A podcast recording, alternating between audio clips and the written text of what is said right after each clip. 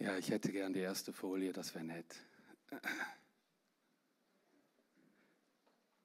Ich lese eine Bibelstelle aus Jona 1, Vers 3b bis 4. Also genau gesagt einen halben Vers zu Anfang. Jona machte sich auf den Weg, aber in die entgegengesetzte Richtung. Er wollte nach Tarsis in Spanien fliehen, um dem Herrn zu entkommen. In der Hafenstadt Jaffo fand er ein Schiff, das dorthin segeln sollte. Er bezahlte das Fährgeld und stieg ein. Da schickte der Herr einen Sturm aufs Meer. Der war so heftig, dass das Schiff auseinander zu brechen drohte. Eine entscheidende Episode im Leben eines alten, eines, nein, noch nicht alten, aber im alten, alten Testament beschriebenen Leben eines Propheten, der von Gott gerufen wurde, um einen Auftrag zu erfüllen. Und das müsst ihr euch vorstellen, er war nicht einverstanden mit diesem Auftrag. Er hatte eine andere Idee. Er hatte nicht nur eine andere Idee, er musste irgendwie eine haben, weil er war mit dem, was er tun sollte, nicht einverstanden. Das ist in ganz einfacher Kurzform erklärt. Und von diesem Propheten wird uns im Alten Testament berichtet. Er ist in der Reihe vieler Propheten einsortiert. Wenn ich euch jetzt sagen würde, schlagt mal eure Bibel auf und sucht mal Jona. Das hat nur vier Kapitel und da ist mal hupsdiwups drüber und verfindet es nicht, es geht vorbei und zack. Und das ist ganz kurz, das sind eigentlich vier Kapitel und die vier Kapitel sind ganz literarisch, ganz interessant aufgebaut. Sie erzählen je zwei Kapitel fast das gleiche, nur in einer anderen Erzählform und in einer anderen Geschehensform. Aber sie sind gleichartig. Der Prophet, der hat eine ganz besondere Bedeutung, weil Jesus im Neuen Testament zitiert diesen Propheten.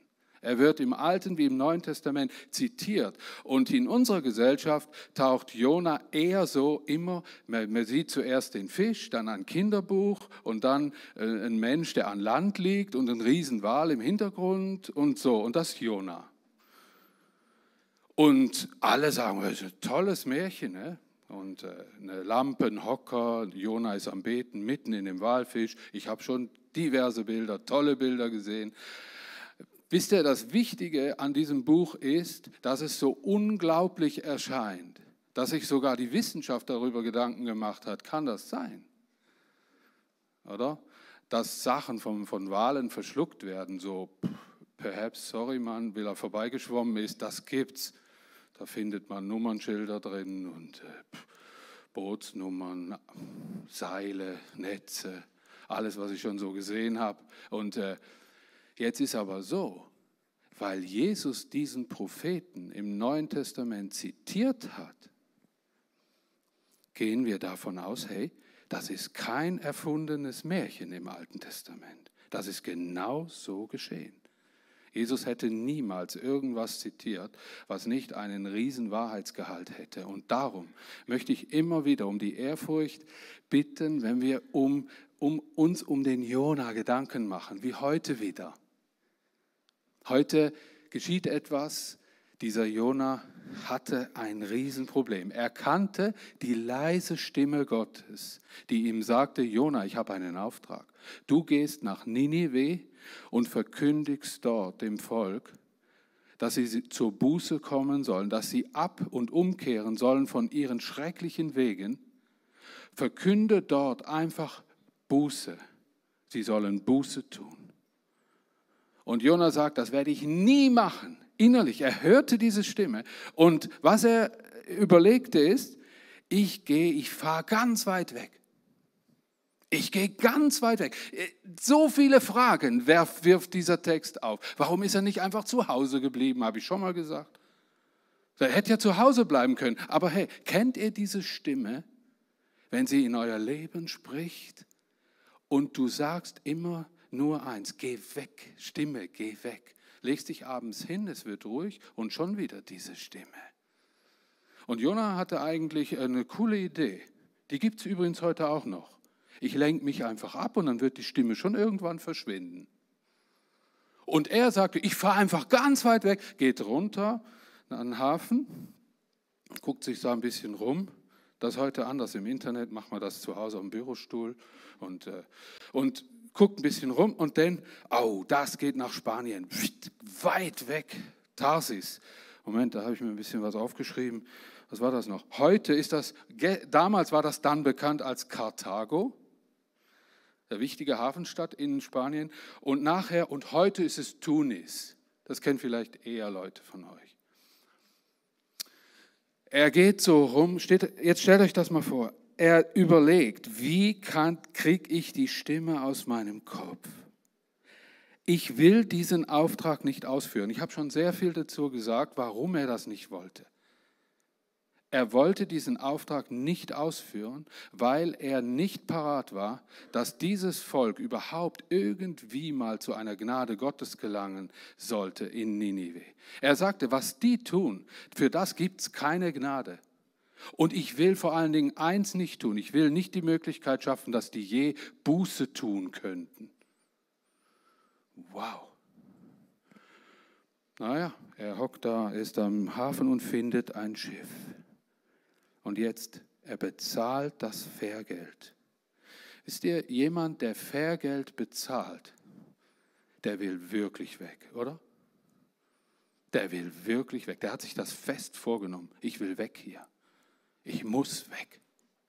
Ich muss weg vom Auftrag und ich will auch weg von den Menschen. Und zwar, äh, das tönt am Anfang ganz gut. Es heißt, der Herr sprach und dann heißt, und Jona machte sich auf und jetzt kommt Komma, aber in die entgegengesetzte Richtung. Das war eigentlich ein super Prophet. Der kannte die Stimme Gottes und der war gehorsam. Aber leider in die verkehrte Richtung, weil er hat sich da was anderes überlegt. So, und wisst ihr, worauf ich heute Morgen raus will, mit dem, was ich nachher noch predigen werde, so quasi? Ich hol's, ich nehme es vorweg. Ich weiß, dass Gott zu jedem von euch redet, schon mal geredet hat und noch reden wird. Ihr kennt, genau wie der Jona, die leise Stimme Gottes und die laute Stimme Gottes. Wir hören heute was über die laute Stimme Gottes. Aber Jona kannte auch die leise Stimme Gottes. Und wisst ihr, worauf es ankommt? Es kommt auf unsere Reaktion drauf an. Und heute kram ich in der Vergangenheitsreserve. Ich bin das Kamel, das das Gras wegfrisst heute Morgen. Weil ich erinnere dich an Momente, in denen Gott zu dir gesprochen hat.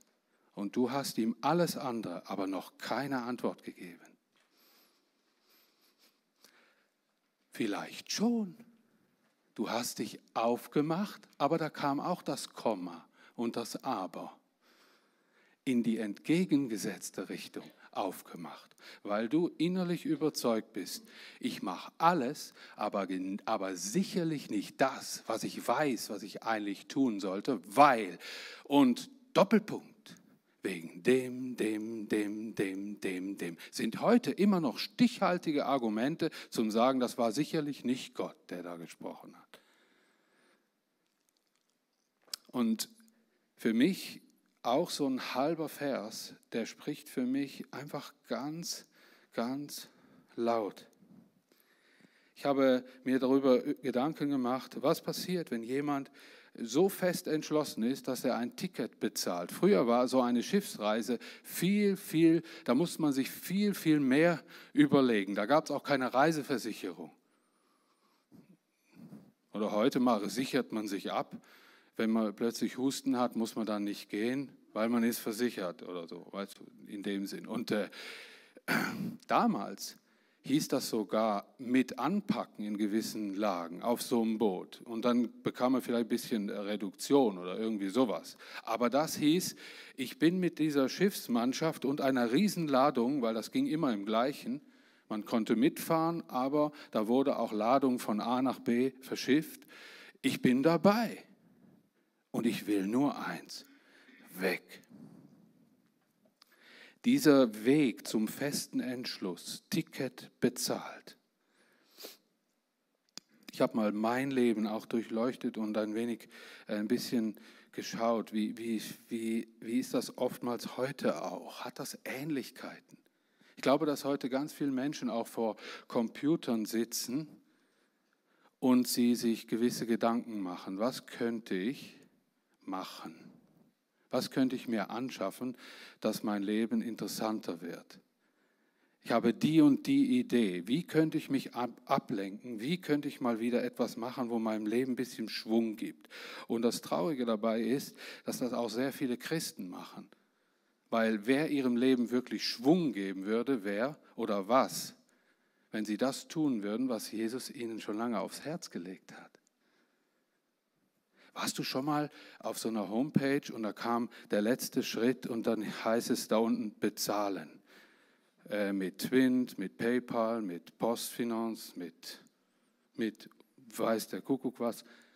Und äh, wisst ihr, wenn man dann den Knopf drückt, dann ist es passiert.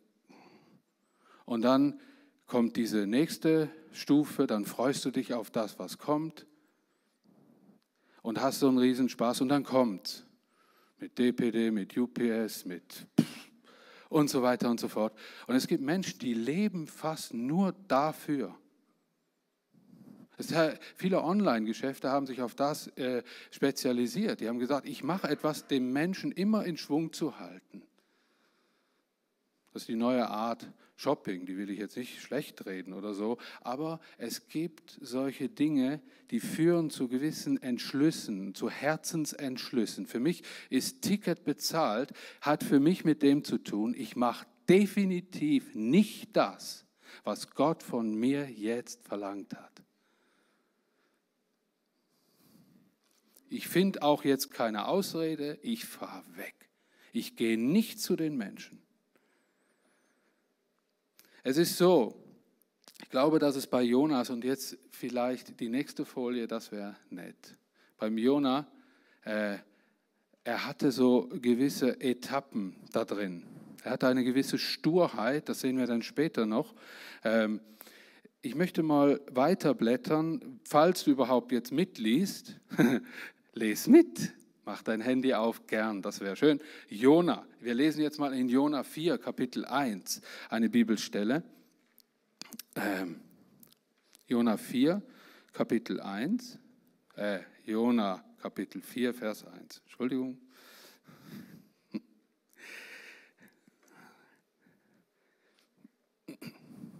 Hast du es? Das gefiel Jona gar nicht. Und er wurde zornig. Er sagte, ach Herr, genau das habe ich vermutet, als ich noch zu Hause war. Darum wollte ich ja auch nach Spanien fliehen. Ich wusste es doch, du bist voll Liebe und Erbarmen. Du hast Geduld. Deine Güte kennt keine Grenzen. Das Unheil, das du androhst, tut dir hinterher leid. Ja, jetzt haben wir den Grund, ne? Warum der ein Ticket gekauft hat und weg. Er hat gesagt, ich, ich weiß es genau, wie das ist. Ich weiß jetzt schon, wenn ich da, wie kann der sowas wissen?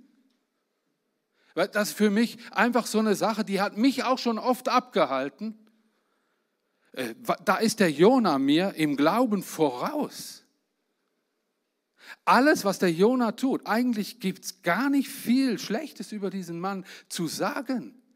Ich spüre, dass der Mann Glauben hatte, einen großen Glauben. Und weil er diesen Glauben hatte, das machte, was er machte. Ich frage mich heute, wenn ich äh, in eine größere Menschenmenge hineingehen würde und würde anfangen, Buße zu predigen oder irgendwie so. Ich weiß nicht, ob ich diesen großen Glauben hätte wie Jona.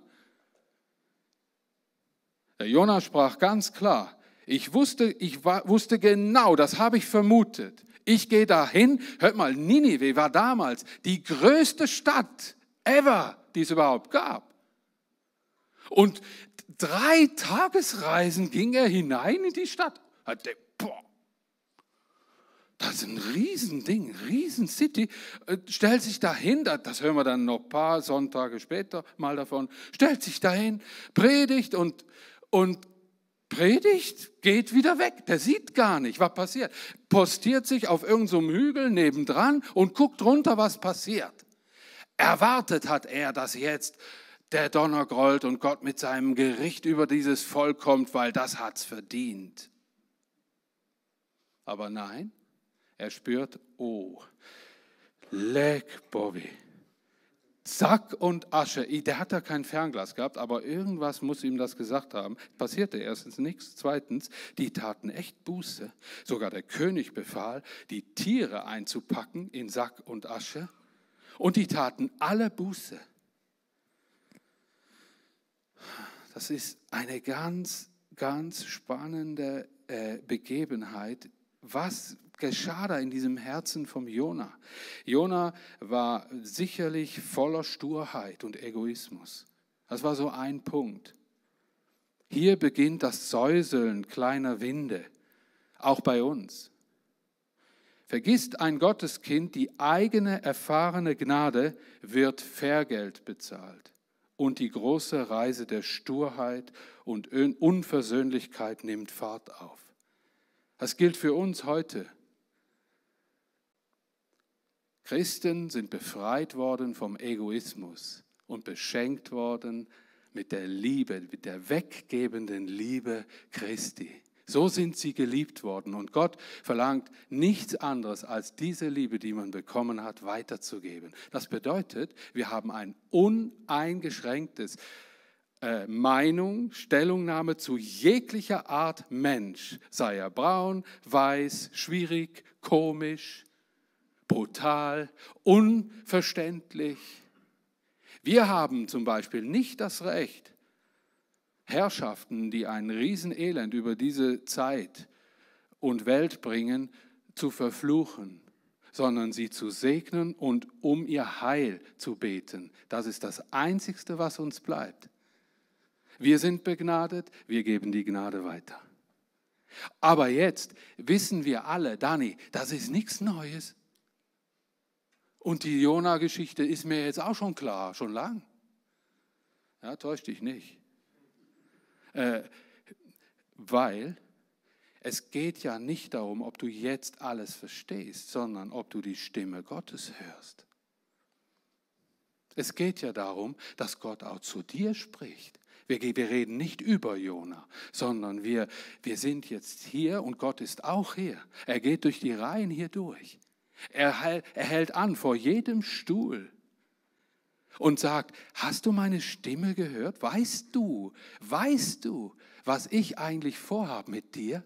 Hast du das schon mal gehört? Ich habe was vor mit dir. Du, was jetzt, was es jetzt braucht, ist, bleib mal sitzen. Renn nicht gerade weg. Hör die Stimme Gottes. Hör meine Stimme. Ich habe einen Plan mit dir. Jona, und das ist auch so ein Punkt, der mich auch so oft so bewegt hat.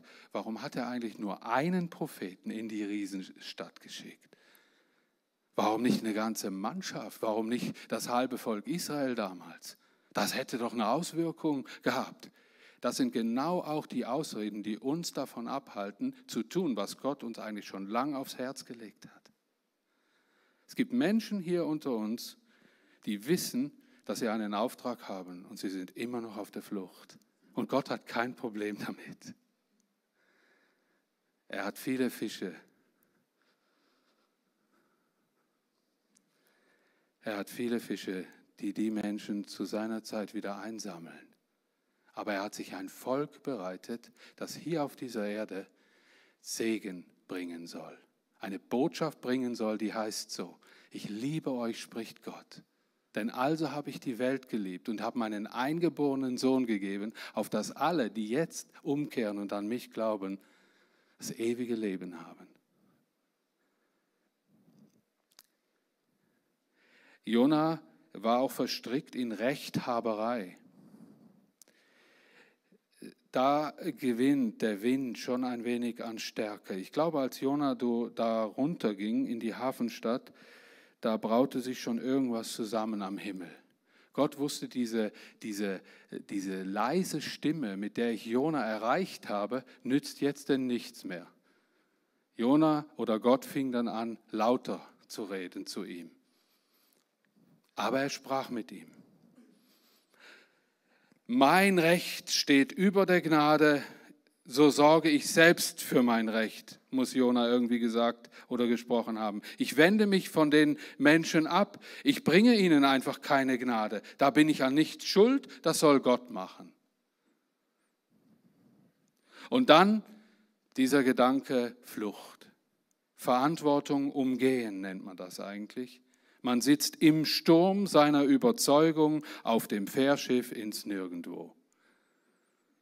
Niemand weiß es, niemand. Rebellion im Stillen und mit jeder Meile rückt dein Mitmensch und Gottes Reden weiter weg. Ich möchte Gelegenheit geben heute Morgen, dass du dich wirklich fragst, was hat Gott zu mir gesagt? Nicht zum anderen, zu mir. Hast du einen Ruf? Was genau? Und das wäre schön, wenn du einfach nur über das mal nachdenken würdest heute Morgen. Was genau hat denn Gott zu mir gesagt? Und was habe ich schon alles geantwortet darauf? Wie zum Beispiel, geht nicht Gott, ich bin zu jung.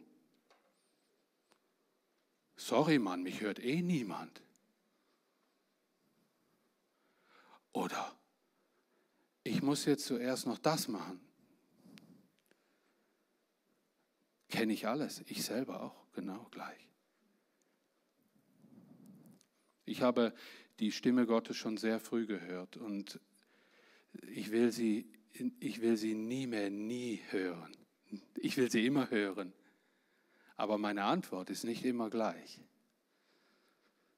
Wisst ihr, wie schön das ist, wenn man vom Geist Gottes auch neu geboren wurde, neu erfüllt wurde, wenn man erfüllt wurde mit dem Geist Gottes und man hört die Stimme Gottes in seinem Leben.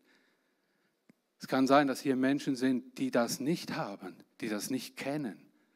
Streck dich da nach Hause. Es ist äh, so etwas Schönes, geführt zu sein von diesem wunderbaren Gott. Jona war so ein Mann, der hörte die Stimme Gottes. Der betete auch und sprach mit Gott. Es ging hier um seine Haltung. Jona wollte nicht. Jona, Jona beanspruchte das für sich und er sagte, unser Volk Israel ist das auserwählte Volk und alle anderen Völker haben kein Recht auf diese Gnade. Das war seine Überzeugung. Und Gott zeigte ihm damals schon sein göttliches Herz und sagte, ich will, dass du dahin gehst. Wenn du Buße predigst, dann wird dann haben sie eine Chance umzukehren. Und das gilt für alle Menschen.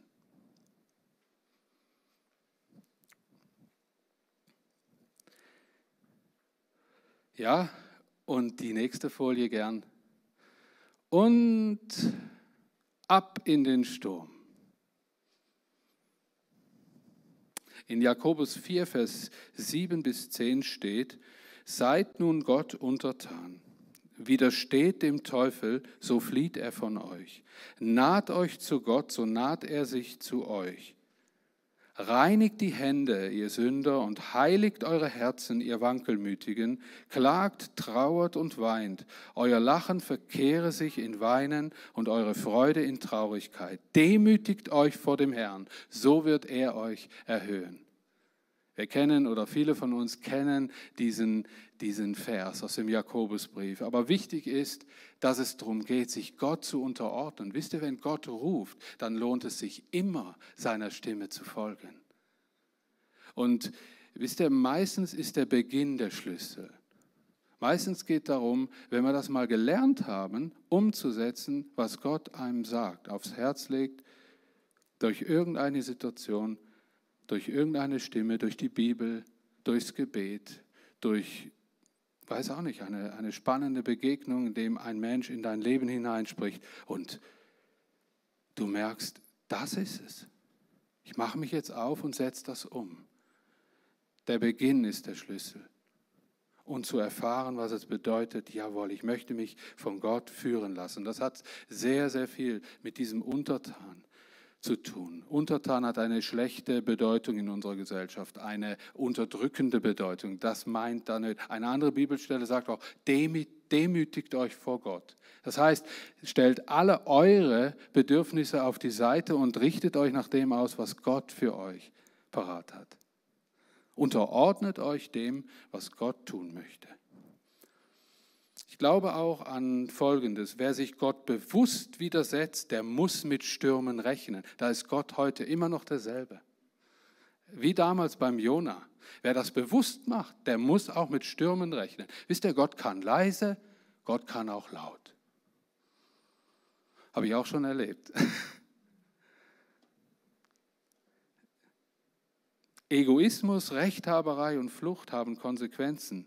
Aber Gott lässt Jona nicht links liegen. Er rüttelt an seinem Umfeld. Der Sturm ist keine Strafe. Der gnädige Gott, vor dem er floh, macht sich einfach nur bemerkbar in seinem Leben. Wir sehen ja nachher, was da nachher denn noch was genau geschah, denn wisst ihr, wenn ich mal für eine Weile einfach verschwinden will äh, und ich bin ja doch da, wenn ich mal für eine Weile dem Alltag entfliehen will, dann äh, haue ich mir hin und wieder die Ohrenstöpsel rein. Bei der Arbeit zum Beispiel. Immer wenn ich irgendwas arbeite, dann höre ich ein Hörbuch oder so. Oder Musik von Reinhard May meistens oder ein paar christliche Songs. Und äh, und den Ohrenstöpsel rein und dann schleife ich, dann flexe ich, dann mache ich, dann baue ich was, denn uh, die Zeit vergeht. Wisst ihr, und irgendwo aus dem Nirgendwo höre ich dann, oh, dann ja, ich flex mal weiter und so weiter. Und dann ruft mich doch tatsächlich jemand. Wisst ihr, dass wir öfter mal die Ohrenstöpsel drin haben? Ja. Wir, haben, wir sind nicht besser als der Jona. Wenn wir die drin haben, und das will ich einfach nur sagen, meint, Gott dringt durch zu dir, auch wenn du die dicksten, die besten GBL-Booster, sowieso Teiler und was, was alles, die Apple-Hörer oder äh, äh, Pamirs drauf hast. Gott kann und macht sich bemerkbar. Hier macht er es mit einem Sturm. Und der Jonah denkt, ja, durchhalten, kommt schon gut, hören wir das nächste Mal. Ja, es gibt, und diese Stürme, die sind, die gibt's und Gott macht sich bemerkbar. Ich frage mich dann immer nur, auch jetzt gerade, jetzt gerade in meinem Leben, wo ruft Gott mich? Wie macht er sich bemerkbar? Und das kann auf ganz, ganz verschiedene Arten und Weisen geschehen. Wisst ihr, der wichtige Punkt ist, wir reden ja hin und wieder mal über Berufung. Und viele Menschen fragen sich, was ist meine Berufung? Berufung hat zwei Wörter drin, drei sogar. B, also Rufung, eine, einen Ruf, dann Beruf und Berufung. Wisst ihr, wann eine Berufung erst komplett ist? Wenn auf einen Ruf eine Antwort ge gegeben wird. Dann entsteht eine Berufung. Es kann sein, dass Gott über lange Zeit dich ruft, aber erst, wenn du dich aufmachst und diesem Ruf folgst, kannst du deine Berufung erkennen. Drum, wenn mich Menschen fragen, Dani, weißt du, was meine Berufung ist? Dann sage ich, ja, was war der letzte Ruf? Steh auf, mach das und du lernst was über deine Berufung.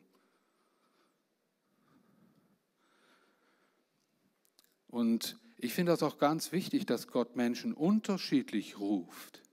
Wir haben eine allgemeine Berufung, die bedeutet, wir sind Kinder Gottes, wir sind berufene, mal gerufene Kinder Gottes, Söhne und Töchter Gottes. Jeder, der sich für Gott und Jesus Christus entschieden hat, der ist ein Sohn oder eine Tochter Gottes in der Familie Gottes. Aber wir wachsen ja.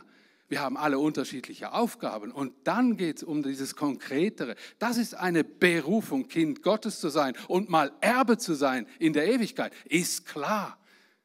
Aber dann das Zwischendurch, Was mache ich denn auf dem Weg in die Ewigkeit? Davon reden die Menschen dann, wenn sie fragen, was ist meine Berufung?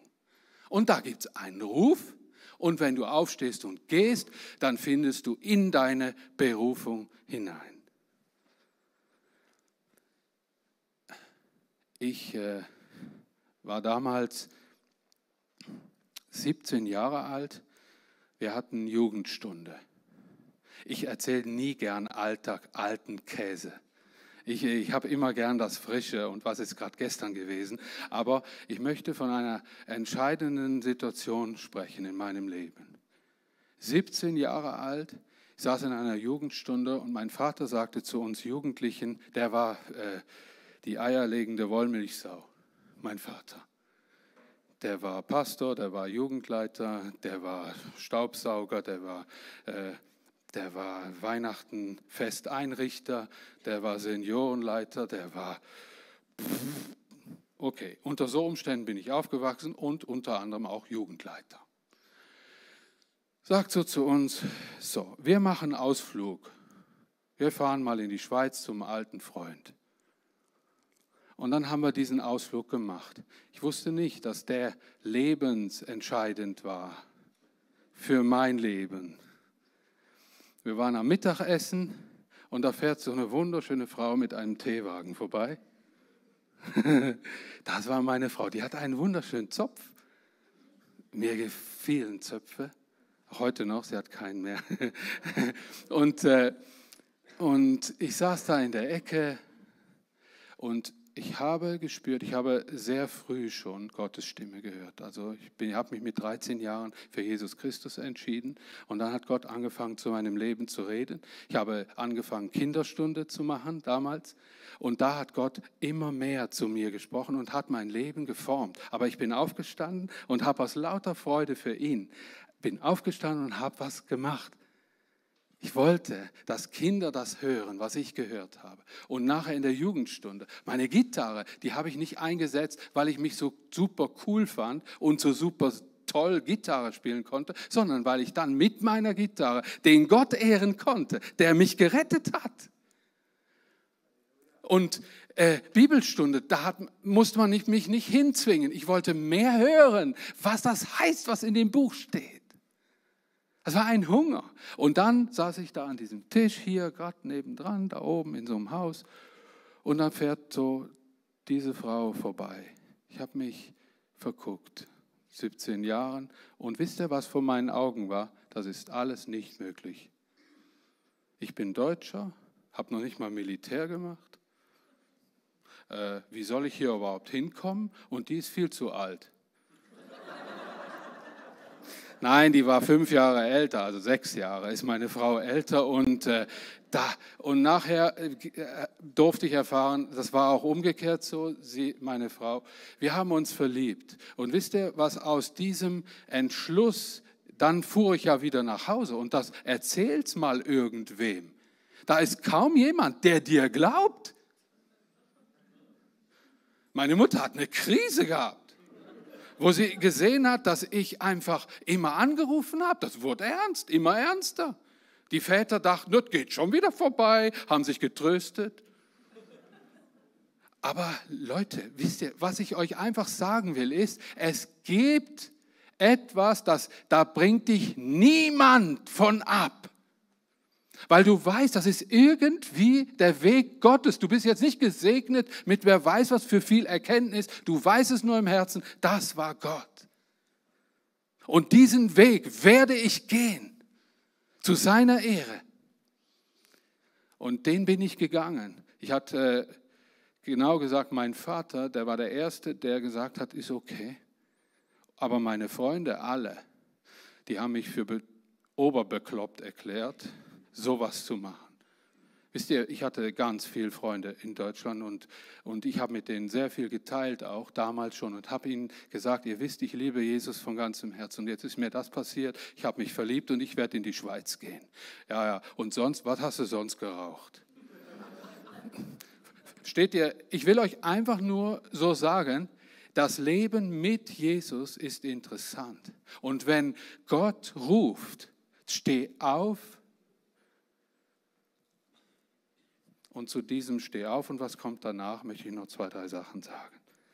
Folie 4, gern.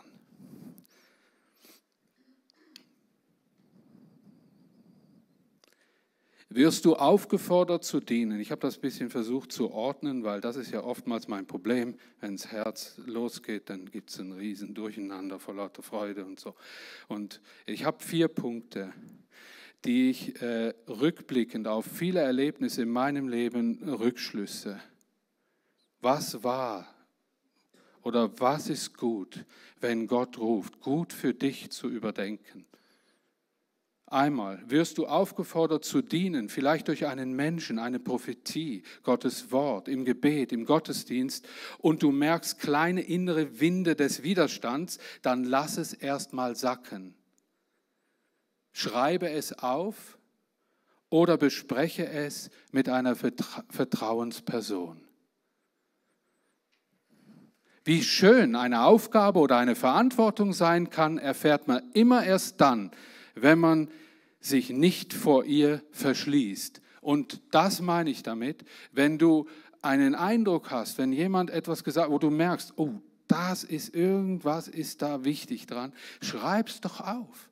Beginne irgend so, so, so etwas, äh, man hat ja so viele äh, Dinge, schreib's auf, weil ich habe so Gott so kennengelernt, dass er Sachen, die mir wichtig wurden, wo ich noch nicht genau wusste, wurden sie mir wichtig oder hat Gott das jetzt äh, gesprochen, dass er mich wie irgendwann wieder daran erinnert hat. Das auch loszulassen ist wichtig, damit ich Gott erinnern kann.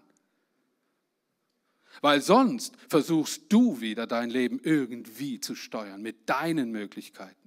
Lass dich wieder daran erinnern. Dann, das hat einen Echtheitsbeweis da drin.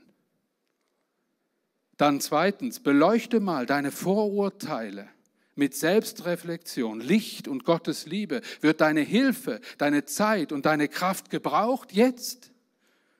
Bete darüber, wäge ab, führe dir die Not des anderen mal vor Augen, je nachdem, Gott sagt, steh auf und hilf dem.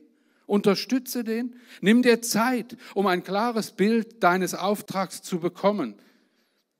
Auch hier, du weißt nicht, wie groß die Last ist, die du nicht trägst.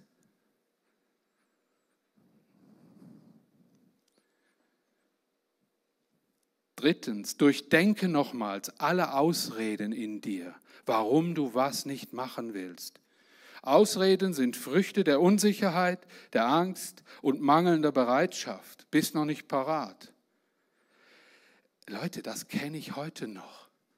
Den Punkt, den kenne ich heute noch, dass, dass ich sogar, was ich selber geplant habe, weil ich bin als Pastor jemand, der unwahrscheinlich viele Dinge plant mit anderen Leuten. Und wenn das denn näher kommt, bin ich mir nicht mehr so sicher, ob das wohl eine super Idee war. Aber in dem Moment, als dem, indem wir es zusammen mit anderen zusammen geplant haben, haben wir gemerkt, das ist Gottes Weg. Aber plötzlich bin ich nicht mehr parat. Kennst du das? Plötzlich kommt Angst. Plötzlich denkst du, wow, jetzt muss eine Ausrede her. Ich sterbe, das überlebe ich nicht. Habe ich viele erwischt hier. Also das sehe ich gerade. Das, das ist normal also. Aber jetzt kommt der Clou. Aber jetzt verrate ich was aus meiner Schublade. Dann sage ich zu meinem Herz, geplant ist geplant. Das gelingt mir im Fall nicht immer, aber immer mehr. Und wisst ihr, wenn das zum Beispiel hier in unseren Räumlichkeiten ist, dann komme ich unten durch die erste Tür durch, gehe in, gehe ganz ruhig, bin noch zitternd auf dem Roller unterwegs, gehe durch die Tür, die erste Treppe hoch und plötzlich kommt so eine Ruhe über mich. Auch heute Morgen. Ich habe so zu Gott gesagt, Mann Gott, ich habe doch gar nicht viel zu sagen. Vertrau mir, dann komme ich zu Fuß da unten in den Gang. Und dann legt Gott irgendeinen so Frieden drüber und gesagt, es ist meine Sache, nicht deine, Dani. Ich will dich mal herzlich äh, daran erinnern. Ich will dich nochmal daran erinnern, dass ich kenne dein Leben, ich kenne deine Ängste, aber was ich an dir schätze, ist, du gehst und du vertraust mir. Mehr will ich nicht. Ich möchte, dass du mir vertraust. Ich will das aber auch sehen, dass du mir vertraust. Und äh, das gelingt mir nicht immer und dir auch nicht. Aber ich sagte, da ist eine Belohnung drauf, nämlich der Friede Gottes und er macht was, wo, wo du selber überrascht bist, bist. Ich finde sowieso, Gott soll alle genauen Planer immer wieder neu überraschen mit schönen Sachen, die sie nicht geplant haben. Weil, wisst ihr, nur so lernt man Flexibilität. Aber wisst ihr, was ich mich nie abbringen habe lassen von, von einer sauberen Planung vorher? Ich mache beides. Und Zuerst war es wegen diesem Sicherheitsgefühl und heute ist es, weil ich möchte, dass andere Menschen, wenn ich viele Menschen da mitnehme, dass sie nicht desorientiert sind und ich einfach durch, meine, durch mein Kuddelmuddel und durch mein großes Gottvertrauen andere in Unsicherheit bringen. So geht das nicht. Das, müssen, das muss man lernen. Das, da ist da so eine Spannung, da ist so ein Schnittfeld zwischen Planung und auf sich zukommen lassen. Das kann man nicht einfach äh, kopflos, einfach so umsetzen. Weil es gibt Menschen, zu denen spricht Gott und die wissen ganz genau, das war jetzt Gott. Und hurra, pam, pam und los. Und jetzt müssen doch alle das genau auch sehen wie ich. Und oh, was seid ihr alle für lahme Haufen, ungeistlich. Gott hat mir was gezeigt und jetzt alle mitkommen. Oh ja, der macht das fünfmal, wenn es hochkommt. Und dann, und das bedauere ich immer am meisten, wenn Menschen einen derweg starken Dämpfer kriegen bei solchen Aktionen, dass sie schon nicht mehr den Mut haben, mal was ganz Verrücktes einfach zu machen. Bist du hier, sitzt hier und hast genau das erlebt, eventuell? Ich möchte dich heute Morgen ermutigen. Gott hat immer noch so verrückte Sachen mit dir vor. Immer noch. Von denen du denkst, ich doch nicht. Aber wisst ihr, Gott hat ein Ziel. Er will andere Menschen erreichen. Das Ziel hat sich nicht geändert. Wie damals in Ninive. Egal wie gottlos unser Dorf ist, dein Quartier, unsere Stadt, unsere Schweiz, egal. Wir sind Gesendete in diese Schweiz, in dieses Umfeld. Und er braucht dich auf deine Art und Weise oder er hat einen Ruf für dich. Der ist nicht in Vielzahl, in Größe oder irgendwie so zu messen, sondern ihm ist einfach nur wichtig, er ruft dich und er bittet dich, steh auf und mach das. Ich führe dich einen guten Weg. Ich habe was mit dir vor. Dann der letzte Punkt, lass es ruhig werden. Ah nee, ich habe noch was. Genau, durchdenke nochmal alle Ausreden in dir. Was, ich, äh, was mir immer hilft, auch heute noch hilft, ist, wenn ich solche Dinge so aufs Herz bekomme, ähm, dann schafft äh, ein Gespräch, verschafft mir Sicherheit, wenn ich das mit, mit Vertrauenspersonen teile, weil sie mir andere Seiten noch reinfließen lassen in meine Gedanken. Ich komme in eine bessere Ausgewogenheit hinein. Äh, Gott stillt dann Stürme der Angst. Ich erlebe, wenn ich das teile, was Gott zu mir gesprochen hat, mit anderen Christen und teile ihnen davon mit, dann gibt es gemein, äh, dann gibt es etwas Besseres. Vielleicht fehlte Jona genau das, dass er alleine war. Hätte er es vielleicht geteilt, wäre jemand da gewesen und hätte gesagt, ja komm Jona, wir gehen da jetzt hin. Komm, ich helfe. Aber es kann sein, oder ich möchte dir das so wie weitergeben, Gott hat uns auf Gemeinschaft angelegt. Und es geht nicht um deine einzige super Idee. Er hat immer noch Menschen um dich herum, die dich da ergänzen möchten. Geh nie alleine. Gott liebt Gemeinschaft, weil die anderen haben Gaben, die du ganz dringend brauchst in der Umsetzung des Planes, den Gott dir vielleicht dir gezeigt hat und andere dann dafür gewinnt. Das ist immer ein Gemeinschaftsprojekt Gottes. Immer. Meistens ist es gut, die Wegstrecke auch zu begrenzen, ein Projekt draus zu machen. Ich habe also auch erlebt, dass ich gesagt habe, okay, ich mache mal das von A nach B und spiegle den mal wieder wenn ich das umgesetzt habe. Und schau mal, äh, überhaupt etwas zu begrenzen hilft. Und zu sagen, wenn ich dann an dem Punkt Z angekommen bin, dann halte ich mal Rückschau. Und dann bespreche ich das wieder neu und dann richte ich mich wieder neu aus. Sachen auf ewig einfach anzusiedeln und sagen, ab heute mache ich dieses und jenes, sondern einfach zu sagen, ich habe das gehört, ich stehe auf, gehe hin und mache das. Und dann spiegele ich das mal wieder. Lass es ruhig werden. Lege deine Ängste und deine Vorstellungen ab.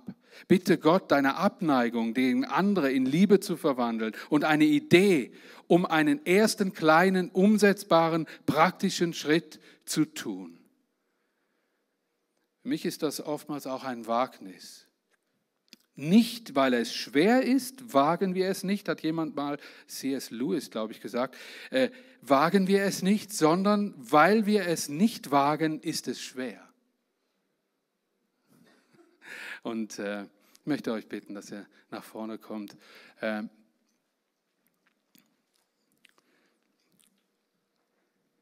ja, ich bin ganz am Anfang in dieser Aussage geblieben und habe gesagt, eigentlich geht es darum, dass wir ruhig werden, dass wir uns alle persönlich fragen, Herr, äh, wenn du diesen Herrn kennst, wenn du diesen Jesus kennst, dann äh, frage dich jetzt, Jesus, ich möchte deinen Ruf nochmal hören.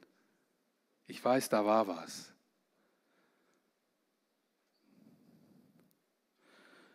Und ich möchte nochmal bewusst wahrnehmen, was war das genau. Und dann mach dir darüber Gedanken und bitte ihn klar, über, um Klarheit. Wenn du diesen Ruf jetzt wie, die, wie aus der Pistole rausgeschossen sagen könntest, dann sage ich dir einfach, hey, äh, dann sitz jetzt hier oder bete jetzt zu diesem mächtigen Gott und sag, Herr, ich will aufstehen, ich will das tun. Aber zeige mir doch vielleicht zwei, drei Menschen, mit denen ich das noch teilen kann dem ich meine, meinen Ruf wie so teilen kann. Ich möchte noch Ergänzung haben. Ich möchte noch eine Schärfung, einen klareren Blick haben davon. Das wäre eine Möglichkeit. Wichtig ist nur eins. Gott spricht, Gott ruft und er lässt dich nicht einfach aus. Wir haben noch ein paar Minuten Zeit, genauer gesagt fast zehn Minuten. relax mal da drin irgendwie und entspann dich und frag dich, wie war das und was war das für ein Ruf? Wo sollte ich wirklich aufstehen und gehen und was kann ich machen?